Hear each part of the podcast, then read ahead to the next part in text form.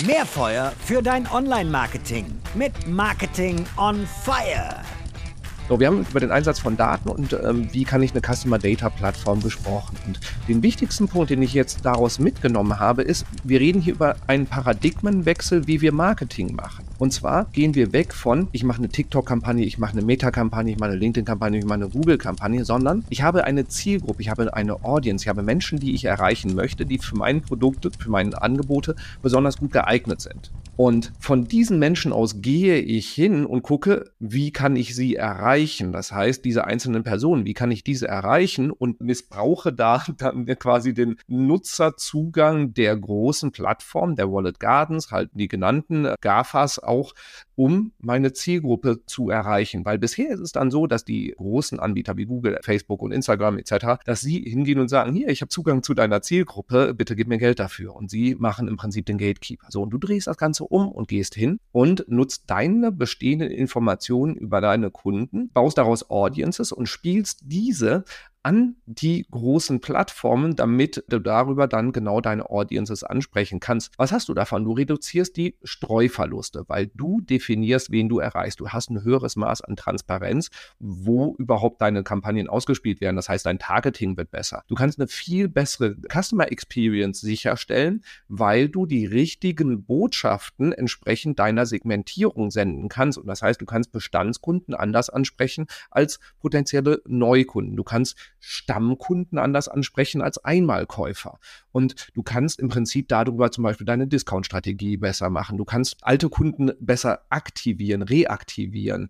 Du kannst Leute, das fand ich ein super Use Case, den Ramona genannt hat, die gerade ein Service-Ticket offen haben, wo es anscheinend gerade ein Problem gibt, aus Kampagnen ausschließen, damit sie nicht noch genervt werden von Neukundenansprache. Und ein super äh, Use Case, den Ramona auch genannt hat, ist, du kannst neue Plattformen viel besser testen. Das heißt, wenn du deine Audiences aufbaust, aufbaust, deine Zielgruppe selektierst und dann auf eine neue Plattform wie zum Beispiel TikTok gehst, äh, ist die Wahrscheinlichkeit, dass der erste Test erfolgreich ist, deutlich größer. Und wenn der erste Test dann nicht erfolgreich ist, obwohl du eine super Audience hast, ist die Wahrscheinlichkeit, dass mit breiten Audiences besser funktioniert, eher gering.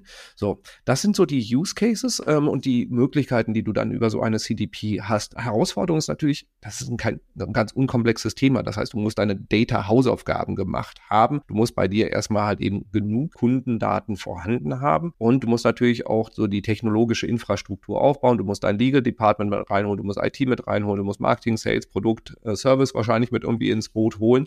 Aber wie du gerade an den Use Cases gesehen hast, der Aufwand kann sich lohnen. Wichtig natürlich der Legal-Aspekt, also Consent ist Pflicht, sonst funktioniert das ganze Spiel nicht und wird dir irgendwann um die Ohren fliegen. Wenn du wissen möchtest, was das Ganze kostet, die Antwort ist natürlich, es kommt drauf an, es ist abhängig davon, welche Anbieter, welchen Anbieter du wählst, wie viele Datenquellen du nutzt, beziehungsweise über wie viele Plattformen du das Ganze auch ausspielen willst. So eine mittlere Größenordnung hat Ramona genannt von, äh, sag ich mal, wenn du zwei, drei, vier Datenquellen hast, ähm, reden wir von äh, 15.000 bis 20.000 Euro pro Jahr. Aber wenn du relevantes äh, Mediabudget hast, sollte dich dieser Betrag nicht abschrecken, weil das Potenzial an Uplift ist einfach gigantisch. So, das ist meine Zusammenfassung. Ramona, was habe ich vergessen? Äh, Robin, ich bin sehr stolz auf dich. Das hast du sehr, sehr gut zusammengefasst. Sehr schön, vielen Dank. Also endlich mal ist jemand stolz auf mich. Sehr schön. Hast ähm, mir zugehört. Zuhören kann ich. So. Wunderbar. So, liebe, liebe Hörer, du hast natürlich dann jetzt die Herausforderung, das ganze Thema auf die Straße zu bringen. Wie schon gesagt, wenn du jetzt an dem Punkt stehst, dass du sagst, hm, ist das für mich, kommt das für mich überhaupt in Frage? Oder was ist ein, ein passender CDP-Anbieter, ein passender Vendor, der für mich in Frage käme, wenn ich folgende Szenarien habe? Dann ist meine Empfehlung, komm auf mich oder Ramona zu, sodass wir dann gemeinsam einfach schauen können, wie wir das Ganze evaluieren. Ich packe dir auch noch weiterführende Informationen und äh, Tipps und Tricks in die Show Notes mit rein, sodass du da dann einfach auch ein bisschen in das Thema tiefer nochmal einsteigen kannst. Und dann bleibt mir nichts weiter zu sagen als, liebe Ramona, danke dir für die Zeit, danke dir für all die Insights. Es hat mir Spaß gemacht.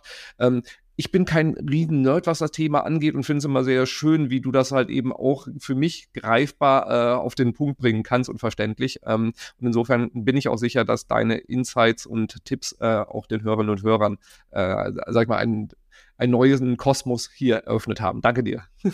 Danke, Robin. Und dir, liebe Hörerinnen, liebe Hörer, viel Spaß bei der Umsetzung. Komm gerne auf uns zu und vergiss natürlich nicht, den Podcast zu abonnieren, wenn du das noch nicht gemacht hast. Nicht damit wir mehr Daten bekommen, sondern damit du keine weitere Folge verpasst, weil ich kann dir jetzt schon sagen, in den nächsten Wochen haben wir sehr viele spannende Gäste hier am Mikrofon, die dir auch weitere wertvolle Insights geben können. Und wenn du gerade dabei bist, fünf Sterne auf der bevorzugten Podcast-Plattform bei Apple oder Spotify machen mich wahnsinnig glücklich. In diesem Sinne sage ich einfach mal bis zum nächsten Mal. Ciao.